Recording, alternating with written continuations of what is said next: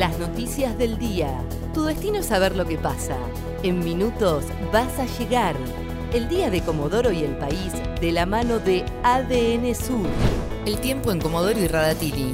Para este miércoles 27 de octubre se espera una máxima de 26 grados y ráfagas de 90 kilómetros por hora. El jueves bajará la intensidad del viento y habrá 27 grados de máxima. Chubut recibirá 100 millones para reparar escuelas dañadas durante el temporal. Lo informó el Ministerio de Educación de la Nación, los fondos estarán destinados a arreglar destrozos en unos 25 establecimientos educativos de la provincia en medio del temporal de viento de este último fin de semana.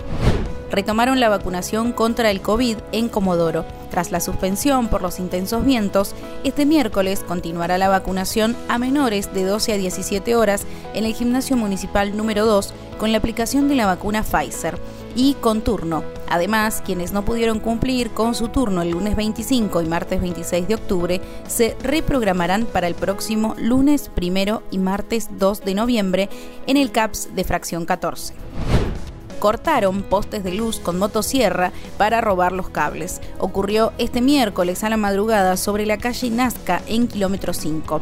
La policía constató cinco postes de energía eléctrica que habían sido cortados, aparentemente con una motosierra desde la base.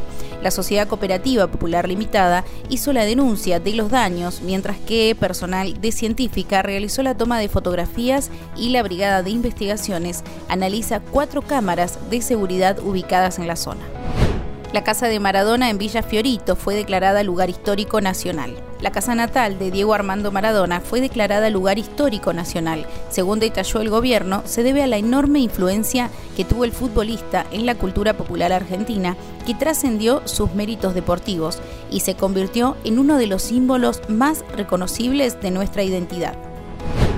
Diputados convirtió en ley el proyecto de etiquetado frontal. La Cámara Baja aprobó el proyecto por amplia mayoría, con 200 votos a favor, 22 en contra y 16 abstenciones. La ahora ley tiene por objetivo que se advierta en los envoltorios de los alimentos los excesos de componentes que pueden ser nocivos para la salud, como azúcares, sodio y grasas saturadas, entre otros. El tiempo en Comodoro y Radatili.